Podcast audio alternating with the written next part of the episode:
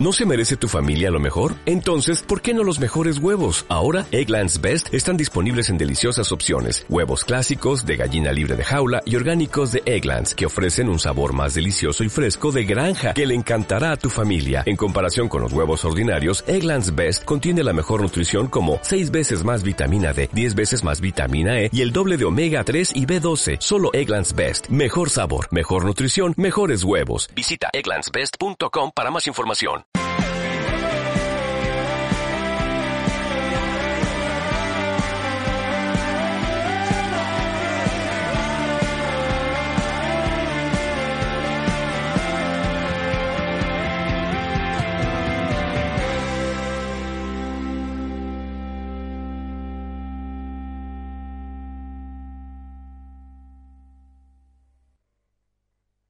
En este mundo circo, Tendamos un puente acción. Algunos nos llaman jóvenes de miércoles. Nosotros nos reconocemos como urbanautas. Descontrolados. a veces hechos pelota. La mano viene así. A la cuenta de Guancho Trifor, Comencemos nuestro viaje por el lado C de la gestión pública. Te invitamos a ser el auditor de este emprendimiento.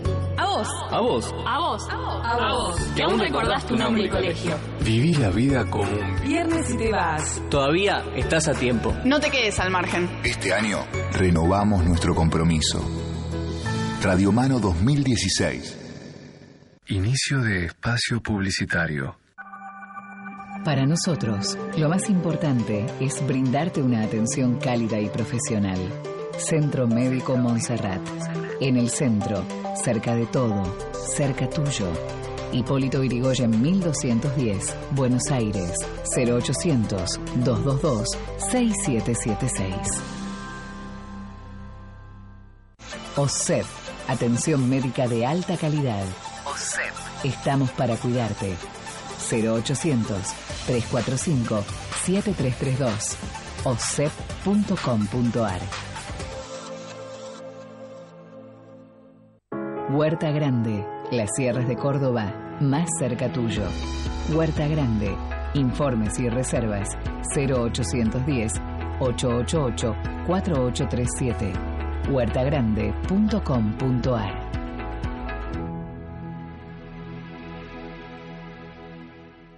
Espacio de Arte, Pasaje 17. Un encuentro con el arte contemporáneo. Pasaje17.com.ar. Fin de espacio publicitario.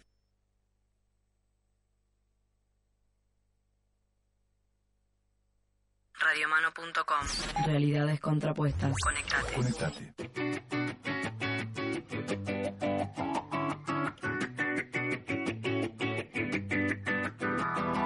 People are puppets held together with string. There's a beautiful sadness that runs through him as he asks me to pray to the God he doesn't believe in.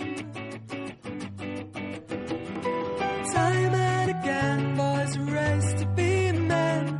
Impatient they start, fearful they end. But here was a man, morning tomorrow he drank, but finally drowned in his sorrow.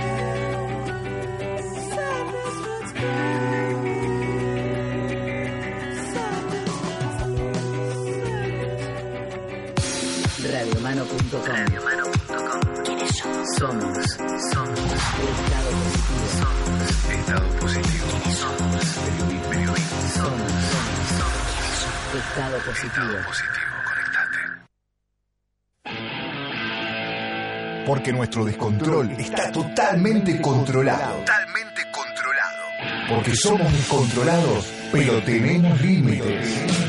Pero tenemos límites. Porque nuestros límites son nuestros propios descontroles. Descontroles. Aquí comienza, comienza en un programa con una nueva tribu radial. Aquí comienza, comienza descontrolado, descontrolado. Buenas tardes, estamos aquí en Descontrolados totalmente impresionante, estamos volándola, sobrevolando la ciudad de Buenos Aires, impresionante la adrenalina que hay aquí en este estudio.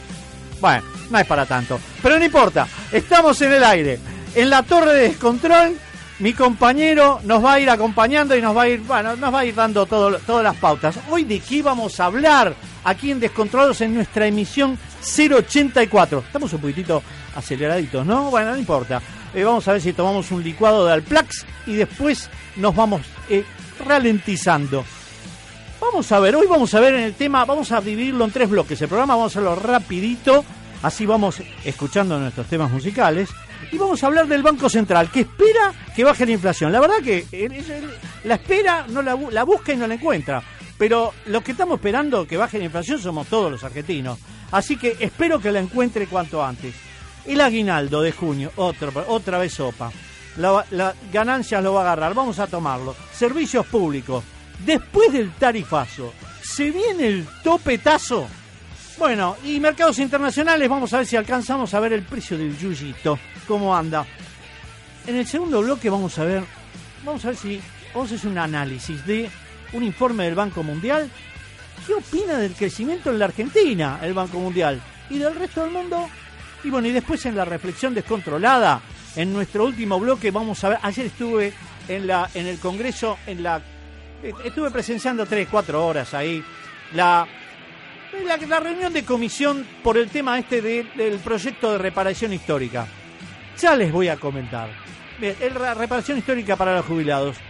Eh, ya les voy a comentar de todo, eh, bien, pero muy bien, eh, la verdad que muy bien, pero vamos a ver algunas perlitas. Pero, y bueno, para, para iniciar el bloque, vamos a ir antes a un tema musical, le pido a la Torre Descontrol que me mande un tema.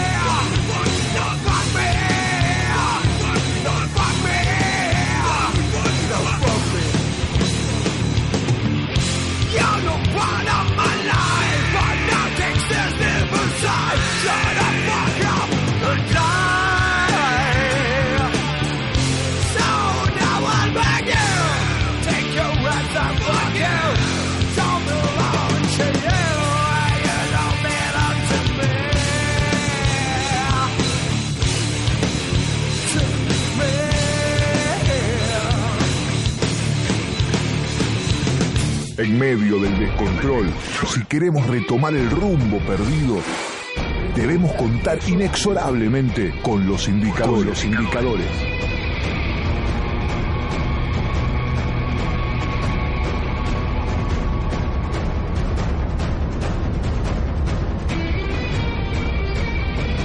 Bueno, acá 15, 13, 12 grados 6 la sensación térmica y la temperatura. Coinciden ambas, no hay vientito. Tensión en las calles de Caracas. Saquearon un depósito de maíz y hubo incidentes con la policía. Informa informa rápido aquí noticias en un flash. Así que, bueno, pero vamos a ir primero a los indicadores. ¿Qué les parece? Vamos a, ir a nuestro principal bloque de el Banco Central espera que la inflación se reduzca rápidamente. Bueno, para eso vamos a consultamos el informe monetario publicado recientemente por el Banco Central. Dice, en un mes compraron 4.200 millones de dólares para las reservas. Es bárbaro, ¿no? Este, estamos reforzando nuestras reservas. El Banco Central destacó en su informe monetario mensual la desaceleración de la inflación durante mayo. El aumento transitorio que se ha producido desde fines de 2015 estuvo relacionado principalmente con un reacomodamiento de los precios relativos con mayor incidencia en el área metropolitana, afirmó la entidad monetaria. En julio y agosto esperan una reducción significativa del índice de inflación y ahí esperaremos una importante baja en las tasas. Las expectativas de inflación han mostrado un leve descenso a medida que se van superando los efectos de los cambios de precios relativos. Esa baja fue el argumento que usó el Banco Central para reducir su tasa de interés de referencia. En mayo, las LEVAX, recordemos, son títulos eh, que emite el Banco Central para absorber eh, el exceso de pesos, en este caso, ¿no? El exceso de pesos en el mercado. Y lo que hace es este, emitir un título y lo hace, en este caso, a 35 días a una tasa del 34,25. Hace tan solo 15 o 20 días estaba en el 38 39%. Así que este ahora ahora bajó casi lo que se llaman 375 puntos básicos, que no es más que decir que bajó 3,75 puntos porcentuales. Pasó de 39 a 34, por decir 34 a 25 o 38 a 34 aproximadamente. Asimismo, la autoridad monetaria reconoció que tuvo que salir a comprar dólares para sostener el tipo de cambio. El informe oficial reconoce compras por 4.200 millones de dólares, decíamos. ¿Y esto qué trae? Trae aparejado emisión monetaria adicional y para hacerse de los dólares, por lo que tiene que salir a esterilizar con más ofertas de Levax. ¿sí? Con lo cual bajó la tasa, pero tiene que salir a, a buscar esos pesos de más por la compra de dólares que hizo. Entrando en un círculo que no permite justamente reducir la inflación. O sea, espera que baje, pero todas las acciones tienden a mantenerla casi eh, ahí eh, como una, una, olla a presión. Eh, aún así, el tipo de cambio se desplomó a valores, o sea, a pesar de que compró 4.200 millones de dólares, aún así el tipo de cambio se desplomó a 14 pesos. Un peso por debajo de lo que las propias estimaciones oficiales calculaban para esta época del año. Vamos a otro tema. Aguinaldo sube hasta el 29% el descuento de ganancias en junio. Otra vez sopa.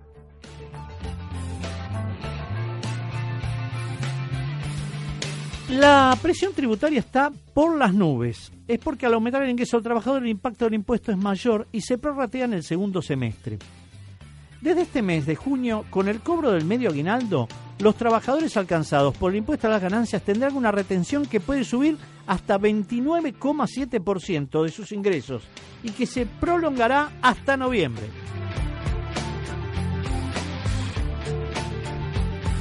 En diciembre, agarrate Catalina, en el cobro de otro aguinaldo, el descuento pega otro salto y pasa a un nivel muy superior al 177% de suba con relación a los meses anteriores. O sea que va, es impresionante, el descuento de ganancias para determinados ingresos eh, sube espectacularmente y todavía no se soluciona. Lo tiraron para el año que viene. Esperemos que este año se trate en, en el Congreso este tema para que no siga rigiendo lo que llaman el impuesto al trabajo. Advertidos de este impacto, en algunos gremios volvió a surgir la inquietud de pedir que se excluya el medio aguinaldo del cálculo de impuesto. Pero, como sucedió el año pasado y justamente eh, a fin de año también, a pesar de la nueva administración, en declaraciones radiales el jefe de gabinete Marcos Peña anticipó que no se tomará esa medida, como se hizo en años anteriores. Inclusive, ya con el presidente Mauricio Macri, como lo decíamos, ya tuvimos esto y otra vez sopa este, en este eh, en este año, en esta oportunidad de este medio aguinaldo. Argumenta que el gobierno considera suficiente el incremento del mínimo no imponible que dispuso a comienzo del año. Pero claro, te sacan el 30% del sueldo y a fin de año te van a sacar el 177%. ¿En qué quedamos? Me enojé, me enojé, la verdad que me enojé. Así que este, muy bien, ahí está, rompo, rompo todo, rompo todo. En tanto, la actualización de las escalas sobre las que se aplican las alícuotas que siguen congeladas del año 2000 se modificarán recién en el 2017. Pasamos a otro tema. Cuadro tarifario. Después del tarifazo, ¿se viene el topetazo?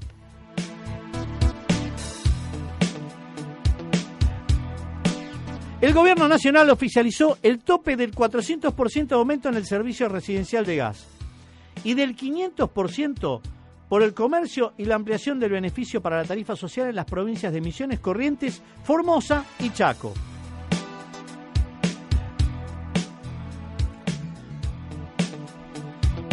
Según la norma, las diferencias que surjan entre el monto final resultante de los cuadros tarifarios vigentes y el monto efectivamente facturado en función de lo dispuesto en los artículos anteriores será aplicado como un descuento sobre las facturaciones futuras. La decisión fue adoptada la semana pasada por el ministro de Energía que conduce la cartera, Juan José Aranguren, ya lo conocemos todos. Y luego de los cuestionamientos de varios gobernadores, le tiraron de todo, con piedra, de todos lados le tiraron. A Juan José Aranguren, eh, los gobernadores intendentes de distintos puntos del país, que en muchos casos fueron canalizados mediante amparos judiciales que frenaron los incrementos.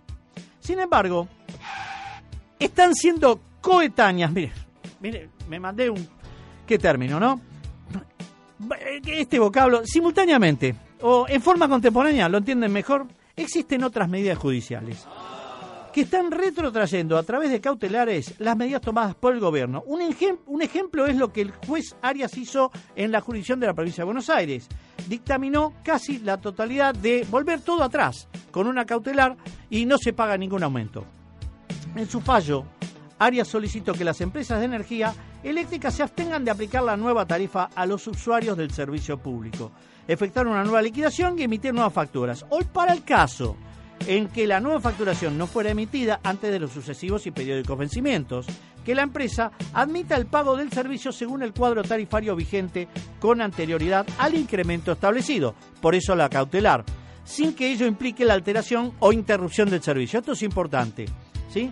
Esto, ¿A quién incluye este, este mm, fallo, esta cautelar del juez Arias? Incluye a toda la jurisdicción de la provincia de Buenos Aires, excepto a las áreas en las que tiene influencia de NOR y EDESUR. ¿Por qué? Porque son, este, dependen de, eh, eh, del gobierno nacional, digamos, por decirlo de una manera, esa jurisdicción es la que eh, regula a esas dos empresas. Pero en el ámbito, y el- es- esto abarcaría el ámbito de la Cava y, y el Gran Buenos Aires, pero excepto estos dos ámbitos, toda la provincia de Buenos Aires, la costa, todo el interior de la provincia de Buenos Aires, retrotraen todas sus tarifas. O sea que todas las facturas que las que la pagaron seguramente va a venir con un crédito a favor por un, por un tiempito, hasta que se resuelva el tema de fondo.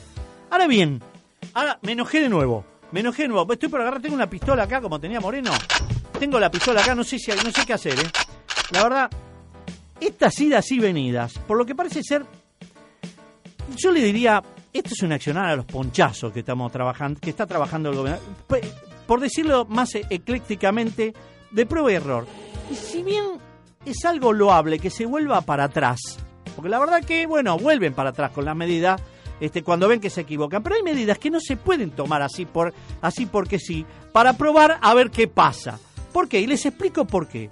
Porque ahora se fue para atrás, pero no olvidemos que esto provocó un componente muy importante en el nivel de inflación de los últimos dos meses. Se empezó a hablar de la inflación núcleo, un poco para, para poder la inflación núcleo es la que, bueno, la que corresponde al mes y bueno, se agregan otras cosas, pero la inflación núcleo está, está ahí agarrada, pero no.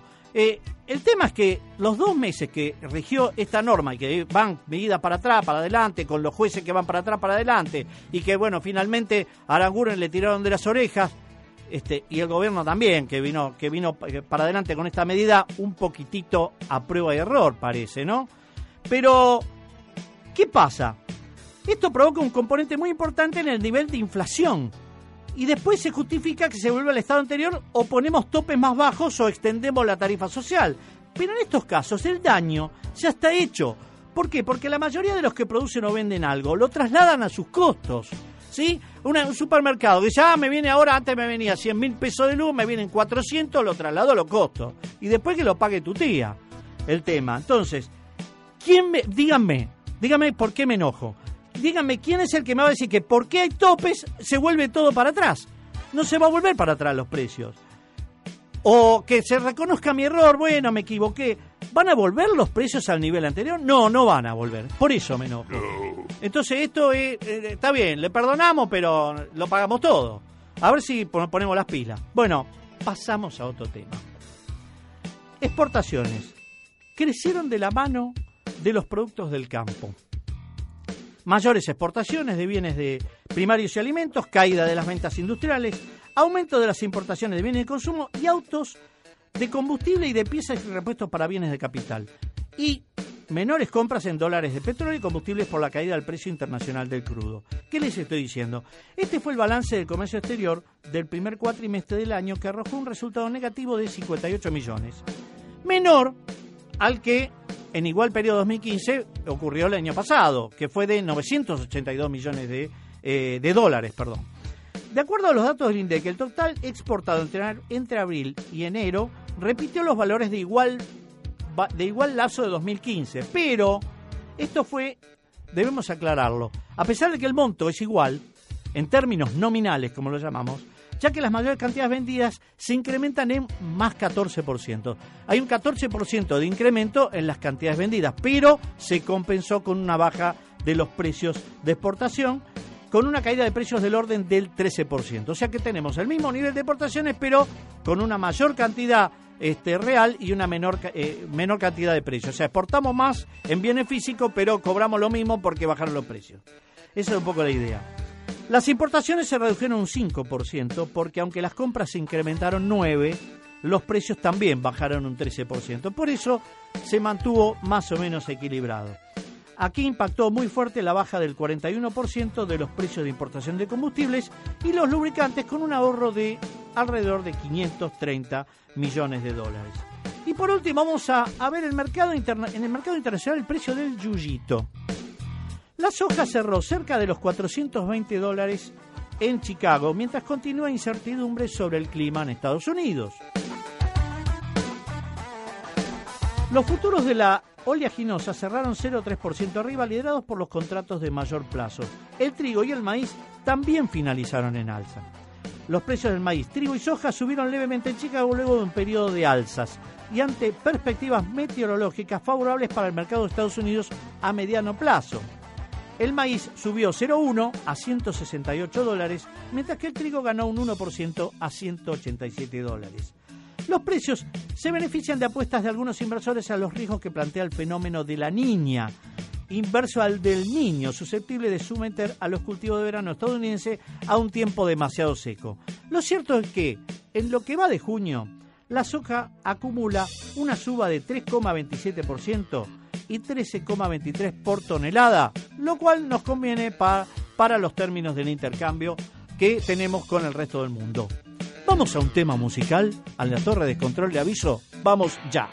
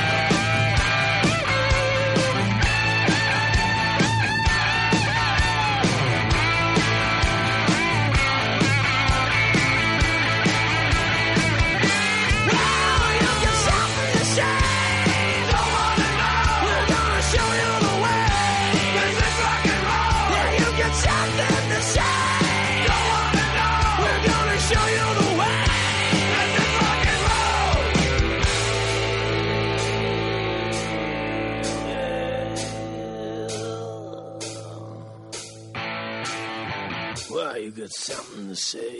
I don't wanna know. They're gonna show.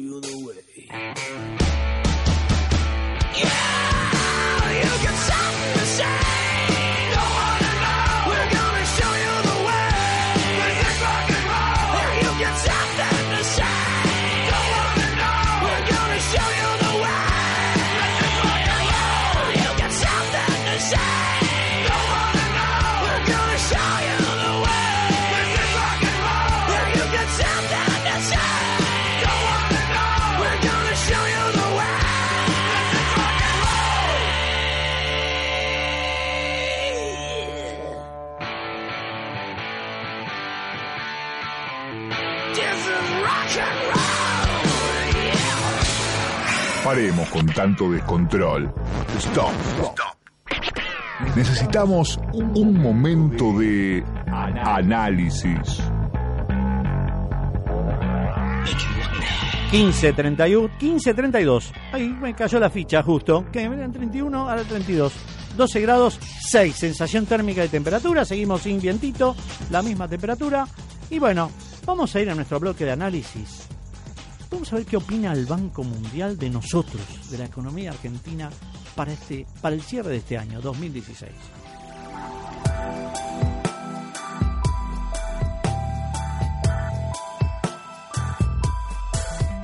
El organismo estimó que el Producto Bruto Interno, el organismo estamos hablando del Banco Mundial, caerá 0,5% este año desde la previsión anterior donde esperaba una baja del 1,2%. O sea, tiene este, mejores, mejores estimaciones. Justificó la decisión en que el país comenzó a aplicar cambios en su política económica. La economía argentina repuntará, dice el organismo, a un ritmo del 3% en 2017 y 2018, según las últimas perspectivas del Banco Mundial, que mejoran las proyecciones que tenía la entidad en enero. Todo esto debido a que la Argentina se embarcó en reformas de política macroeconómica que apuntan a un crecimiento sustentable.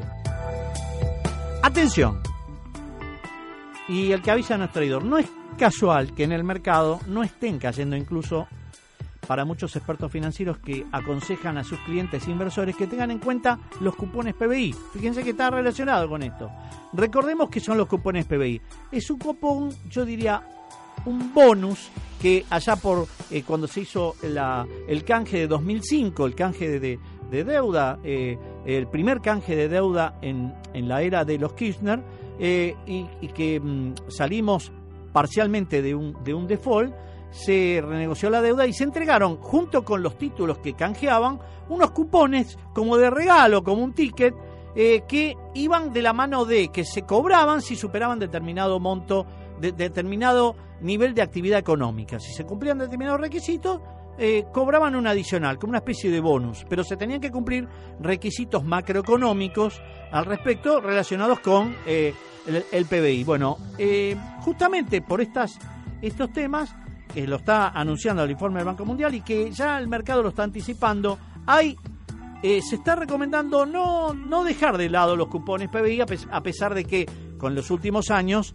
que no hemos tenido crecimiento, es más, hemos tenido una, un estancamiento y yo diría también en algún caso de crecimiento como se espera para este año también, eh, como lo dijimos, 0,5% dice el Banco Mundial, yo creo que va a ser un poquito más, pero de todas maneras supongamos que esté ahí, no, no, está, no está dentro de las pautas que necesita el cupón PBI para ser cobrado, pero bueno, eh, los inversores lo van a, ya lo tienen en cuenta y algunos que los tengan no los vendan todavía. Entonces, volvamos al tema del informe técnico del Banco Mundial. La nueva administración de Macri dice empleó una serie de medidas para reducir las distorsiones económicas y llevar el crecimiento a una senda sostenible. La administración también impulsó una significativa reducción de impuestos a la exportación y restricciones para la importación. Levantó los controles sobre el peso argentino y adoptó un tipo de cambio administrado, esto por el tema del levantamiento del cepo cambiario, al tiempo que recortó subsidios a la energía y el transporte. De eso mejor este, no hablemos mucho porque todavía estamos en ciernes con lo que les comentaba antes en el bloque anterior. Así que, según el Banco Mundial, mientras estos ajustes deberían servir para fortalecer a la economía argentina en el mediano y largo plazo, la actividad económica estará atenuada en el corto plazo, ya lo sabemos eso. Eh, lo estamos viviendo en carne propia, con una modesta contracción en el 2016, dice el Banco Mundial, 0,5% abajo. Dice también el informe, Brasil y particularmente Venezuela están ambos sumidos en profundas recensiones, mientras que Argentina se embarcó en reformas de política macroeconómica que apuntan a un crecimiento más sustentable, destacó el Banco Mundial en su informe. Mundial recordó que en Argentina el PIB se expandió moderadamente en 2015 debido a la inflación de dos dígitos, el creciente déficit fiscal, controles severos a las importaciones y acceso restringido a los mercados de capitales internacionales. En otro orden, el informe señaló que la emisión de bonos de Latinoamérica y Caribe cayó 61% en el cuarto trimestre de 2015 respecto de igual periodo 2014. Pero que Argentina, mire lo que dice el Banco Mundial, en su reciente regreso al mercado global de bonos, contrarrestó esta tendencia al vender 16.500 millones de dólares en bonos el 19 de abril. Lo comentamos acá. eh, en, en algún bloque cuando, cuando salimos del default. La mayor colocación en un día en una economía emergente. Recordemos, la verdad que eh, recordemos este tema de, de los 16.500 millones. Parece que pasó hace más de mil años, ¿no? Y fue hace poco más de un mes. Esa mega colocación de títulos soberanos fue para salir definitivamente del default. Y se pagaron casi 10 mil millones de dólares a los fondos buitres. ¿Qué cosa, no? ¿Qué es eso? Fondos buitres. Millones de, a los fondos buitres. Término hoy que parece arcaico porque pasa día tras día, hora tras hora. Parece que con un tema tras otro, cada tema pisa al otro y pisoteado queda aún más el último con un nuevo tema. La verdad que la Argentina es vertiginosa, por decirlo en leve, ¿no? Pero volvamos al informe del Banco Mundial. Tras una modesta recesión en 2016, Argentina repu- repuntará en bases más firmes en 2017 y 2018. Y los flujos de capital se fortalecerán en 2016. La reciente eliminación de subsidios en electricidad mejorará la posición fiscal e impulsará el clima inversor. Esto lo decía sin conocer todo lo que está pasando. El Banco Mundial hizo su análisis a una fecha de corte. Vamos a ver qué pasa a fin de año. Los factores externos como la prolongada recesión en Brasil y precios de commodities bajos continúan pesando en la perspectiva. El pronóstico para Brasil indica una contracción del 4% en 2016, lo cual tiene un impacto negativo en la Argentina. Y se prevé que la recesión continuará en 2017, en un contexto que se intenta aplicar una política más restrictiva y aum- aumentar el desempleo y disminuye los ingresos reales, reinando la incertidumbre política. Recordemos el año que viene, año de elecciones. La entidad espera que la región Latinoamérica y Caribe sufra una segunda contracción este año, la primera doble contracción anual en más de 30 años. El Banco Mundial señaló que la caída de los precios de los commodities golpea a la región y que muchas economías de la región se van a retrasar por el deterioro de los términos de intercambio. Ahora, a nivel global, el Banco Mundial redujo 2,4% el pronóstico del crecimiento mundial en 2016 respecto de las proyecciones que tenía en enero, que eran de 2,9%. Para las economías emergentes se espera un crecimiento de 5,8 en di- 2016 y en particular en China se prono- pronostica un 6,7% de crecimiento. En 2016 tras el 6,9 que se registró el año pasado. ¿Por qué les comento todo esto? Porque dentro del informe se prevé que la robu- robusta expansión económica de India se mantendrá estable en el 7,6, mientras que Brasil y Rusia seguirán en una recesión más profunda que la pronosticada en enero. Y aquí está el tema, porque esto es lo que nos toca de lleno. Por eso es importante que pensemos como política de Estado, diversificar, como hace el hombre común, como hace el inversor medio. Diversificar, la palabra, la palabra clave es diversifica y reinarás. Por eso deberías, deberíamos plantearnos no ser tan Brasil dependientes. Necesitamos diver- diversificar nuestro riesgo. ¿Pero qué riesgo? ¿De qué riesgo estamos hablando? El riesgo de depender que nuestras exportaciones se coloquen en un solo mercado principalmente. Divide tus inversiones entre varios lugares, pues no sabes qué riesgos estarán frente a ti. ¿De dónde saqué esto? Esto tiene 3.000 años. ¿Saben? Está en el libro del Eclesiastés 11.2, en la Biblia, en el 935 antes de Cristo, casi, casi 3.000 años. ¿Por qué? Y ya lo, mirá, hace 3.000 años ya lo sabían. Porque al diversificar nuestros mercados, morigeramos nuestras pérdidas y nive- nivelamos nuestros riesgos. ¿Por qué? Hoy estoy porquero. Estoy muy porquero. Porque salvo una crisis de carácter global, no todos los países tienen al mismo tiempo depresiones en su actividad económica. Por eso les leía el panorama mundial que daba el informe del Banco Mundial. ¿Por qué? Pero si- porque nuestras exportaciones están calzadas en una proporción importante en un solo mercado. Somos muy Brasil dependientes. Estamos sujetos a los vaivenes de esa economía y si no veamos los mismos números del informe Banco Mundial, Asia Oriental y el Pacífico se desacelerará a un ritmo de 6,3% en 2016. Europa y Asia Central se mantendrán en 1,2%. Y la región excluida, Rusia, crecerá 2,9. Oriente Medio y Norte de África repuntará 2,9. ¿Sí? Oriente y Norte de África repuntará también levemente 2,9. Y Asia, Asia Meridional se acelerará al 7,1%.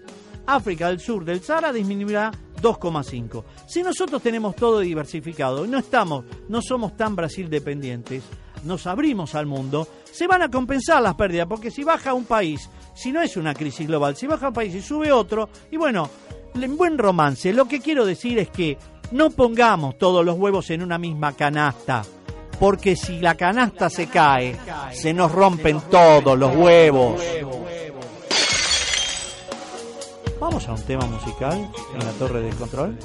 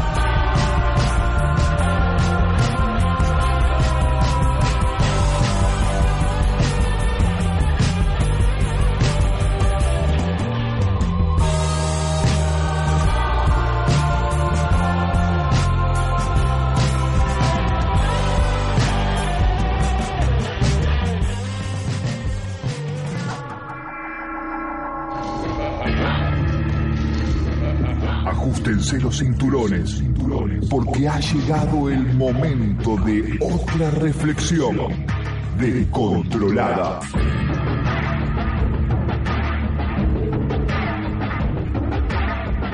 Bueno, seguimos en el aire acá y bueno, vamos a una reflexión descontrolada respecto de qué. Ayer estuve en el, en el Congreso, cuatro horas estuve, pero igual fue una discusión larga que fue en dos, en dos sesiones eh, de la comisión de, discusión del proyecto este de reforma, eh, reparación histórica a los jubilados. Se trata de un megaproyecto y fueron seis horas ayer, casi cinco horas y media, y ya el, el 2 de junio también hubo otra otra reunión de diputados, así que estuvieron discutiendo los temas. Es bastante... Eh, eh, debo señalar que la verdad que fue un ambiente muy bueno de discusión porque se analizaron, todo, todos los este, diputados estaban entre ellos este, consultándose, una camaradería, la verdad que muy buena. Y se escucharon muchísimas voces, ¿eh? muchísimas voces. Y un poco lo que destaco es que se hubo mucha, mucha discusión analítica, escuchar y tratar de no, comerse ningún este ningún sapo de alguna manera, ¿no? Tratando de el, el gobierno ya va, dice que va a aceptar cambios, este, ya lo manifestó también ayer de, en la reunión de comisión a través de algunos diputados, algunos legisladores, aceptará cambios al proyecto y la verdad que eh, necesita, va a necesitar, yo creo que va a ser arduo la tarea de eh, de cambios en este megaproyecto. ¿Por qué eh, megaproyecto?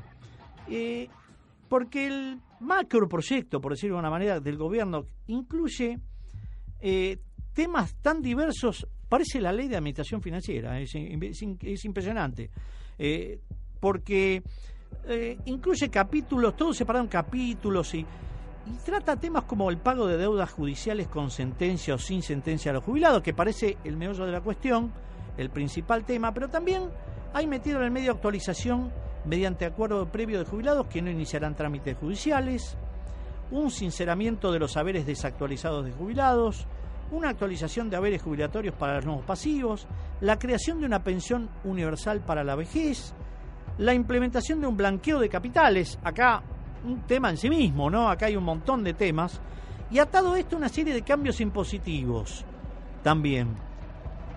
Y por otro lado, los temas de financiamiento de todo este, de todo el, mega, la mega reparación histórica. Eh, estas, estas serie de cambios impositivos y, y eh, fuentes de financiamiento que en principio parecían que solamente iban a salir del blanqueo, pero claro, es este el blanqueo de capital es una estimación, no se sabe qué va a pasar. Entonces, si se tira una ley y se les promete a los jubilados, a una buena cantidad de jubilados, como vamos a ver ahora, que se les va a dar este tipo de, eh, de beneficio, de, salir de este tema del conflicto permanente judicial que han tenido en todos estos años.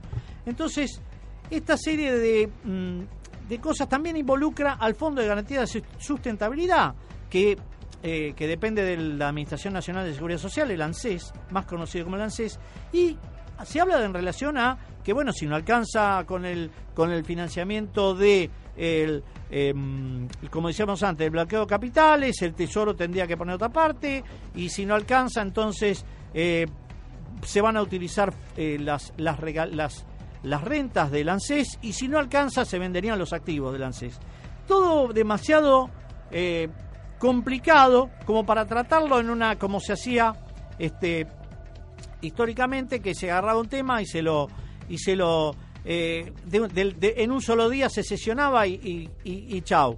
No, la verdad que este necesita bastante, bastante mm, poner la lupa para que no se hagan cosas en el aire porque están de por medio la vida de los jubilados, digamos, la vida económica y este hasta, hasta yo diría la vida de los jubilados, este, los medios que tiene para poder salir de, su situación, en algunos casos este, reclamando justamente por este tema. Y bueno, decíamos, comenzó a ser tratado en comisiones en la Cámara de Diputados que tiene previsto sacar dictamen la semana próxima. Vamos a ver si la semana que viene vamos a estar comentando esto también. Hoy vamos a ver así, como, la, como gotitas, vamos a ver de, de, todo lo que pasó, porque realmente fueron seis horas y, otra, y en la otra oportunidad seis horas de un debate eh, muy, muy este, rico en, eh, en opiniones de especialistas. ¿eh? En general, hubo críticas puntuales de especialistas que pasaron por el debate de comisiones y vamos a ver algunas. Respecto del Fondo de Garantía de ANSES, el exdiputado alfonsinista Eduardo Santín, por ejemplo, advirtió que su eventual liquidación, al resaltar que se trata de un instrumento pensado para darle previsibilidad al sistema y de apalancamiento a la economía, y que el fondo, dijo el año pasado, tenía fondos remanentes por 80 mil millones de pesos. Es lo que dijo, garantiza que hay un sistema fuerte en la Argentina. Pero, en la misma línea, el titular de la CTA, ex kirchnerista Hugo Yasky, sostuvo que el Fondo de Garantías debe seguir garantizando que el sistema público de reparto siga siendo sustentable y que cualquier proyecto que al mediano plazo invente fórmulas para saldar una deuda legítima puede derivar una situación que tal vez en unos años lleve a decir que la solución es privatizar el sistema jubilatorio. También el defensor de la tercera edad de la ciudad, ayer expuso unos 30-40 minutos, Eugenio Semino, pidió preservar el fondo y hizo algunas este, eh, apreciaciones. Respecto de las condiciones para los jubilados, Santín, también que es especialista en asuntos previsionales, y Jorge García Rapp, profesor de la Universidad de Buenos Aires, desestimó que la ley vaya a alcanzar a 2 millones y medio de pasivos. Después esto se aclaró más tarde. Eh, en, el recinto cuando vinieron, vinieron funcionarios específicos del ANSES que son los que están tratando este proyecto, los que van a tratar en la parte operativa el proyecto si sale. Entonces, eh, hay, hubo muchas, pero el, el, meollo de la cuestión pasa, me parece, por eh, cómo se va a financiar y, y, de, y de ello, eh, bueno, tienen que tener determinados resguardos por el tema del blanqueo de capitales, que no se nos escapen eh, muchas cositas por el lado del blanqueo, y por el otro lado también con el tema de eh, financiamiento a través de una descapitalización permanente del fondo. El fondo, ustedes saben, el Fondo de Garantía de Sustentabilidad no hay mucho para sacar, a pesar de que parece que es un montón. El, casi el 66%, el 64% es todo deuda pública y es deuda intrasector público. ¿Cómo se los puedo explicar? Es como si yo tengo una billetera y la cambio de bolsillo. Yo la tengo en mi bolsillo derecho y digo, bueno, pago eh, determinados gastos. Pero digo, bueno, la paso al bolsillo izquierdo y saco de la misma billetera digo, bueno, me la paso allá y me la debo a mí mismo. Ojo con esto, porque eh, en realidad el fondo de garantía tiene un 20 y pico, 27, 28% de fondos activos que no son tan realizables este, eh, en forma rápida. Entonces, esa es la verdad, porque el, resto, el resto es este deuda pública que se, si eh, y mucha en manos, en manos, este, casi la totalidad de la emisión en manos de, del fondo de garantía y no la tienen otros tenedores, con, lo cual es un, este, el único, digamos, organismo que tiene esa deuda pública y la sale, si la sale a vender al mercado vale 2 pesos con 50. Esa es un poco la idea. O sea que eh, si sacamos este todo este tema del billete, que la billetera que la cambiamos porque es el mismo, el mismo sector público que cambia la billetera de bolsillo, eh, tachamos esa billetera, la única billetera que queda es un poco de disponibilidad de plazo fijo, algunas acciones de empresas que están en el 12% de ese fondo. Hoy, en día el, el, fondo está en el orden de los 700 mil eh, millones de pesos. Pero, como les decía, las tres cuartas partes, tres de cada cuatro pesos de esos 700 mil millones de deuda pública que es deuda intrasector, que es lo que le decía el cambio de billetera de bolsillo. Eh, eh, no, no, no, solucionamos nada con eso. Y los, el otro peso restante eh, son acciones en empresas y descapitalizarse así es prácticamente destruir el fondo de sustentabilidad. Pero esto lo vamos a tratar seguramente la semana que viene también con más detalle. Así que este, pero surgieron algunas cosas dentro del recinto que es eh, una, un tema principal que, que, se trató es el tema de mmm, cómo, cómo el, el, fondo, el, el, digamos, este, esta, cómo se va a financiar y eh, este fondo de garantía no tiene los suficientes fondos. Y por otro lado, se destacó que, acá tengo, esperen que se me mezclaron los papeles, se planteó la necesidad de no tener que exigir 30 años de aportes, por ejemplo, para eh, eh, tener que eh, jubilarse. Un tema que realmente se, se, tuvo también en los temas impositivos es que el tema del impuesto a la herencia, que se planteó como incompatible con el deseo de que la gente tome la decisión de repartir su fondo, era una incompatibilidad para este, llegar a fondo con el blanqueo y que esto sirva para financiar el fondo. Y un aspecto interesante que hubo en el, en el fondo es respecto de que se cuestionó que se fije la edad de la mujer para recibir la pensión universal, porque la jubilación femenina es de los 60 años, y debido a que en parte esta jubilación tiene su argumento en que la mujer tiene una doble condición, trabaja dentro y fuera de su casa. Y para eso se citó una ley que está del otro lado del charco, una ley uruguaya vigente por la que se garantiza que la mujer madre, por cada hijo nacido vivo, se le considera un año de aportes. Esto también altado al tema de que existe una gran proporción dentro del mercado laboral informal, dentro del orden del 35% de la economía global, por el cual las mujeres no pueden completar los 30 años de trabajo formales con aportes o que teniéndolos puede ocurrir que sus empleadores no les hayan les hecho los aportes. Entonces, eh, todas estas discusiones técnicas que se van haciendo se van a ir tamizando de aquí a la semana que viene y esperemos que eh, lleguen a una buena conclusión para que podamos seguir trabajando, eh, eh, que, haya verdaderamente una reparación histórica a los jubilados. Bueno, con este bloque ya nos despedimos porque ya le vamos a entregar a la mano viene así, un programón se viene. Así que les digo que soy Gustavo Viacaba y nos despedimos hasta la próxima misión de Descontrolados. No sin antes decirles que si todo se descontrola, nuestro descontrol tiene sus límites, pero nuestros límites son nuestros propios descontroles.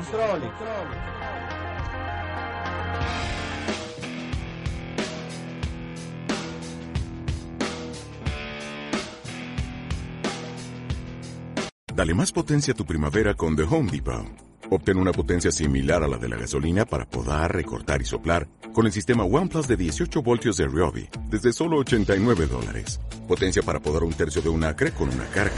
Potencia para recortar el césped que dura hasta dos horas. Y fuerza de soplado de 110 millas por hora. Todo con una batería intercambiable. Llévate el sistema inalámbrico OnePlus de 18 voltios de Ryobi. Solo en The Home Depot. Haces más. Logras más.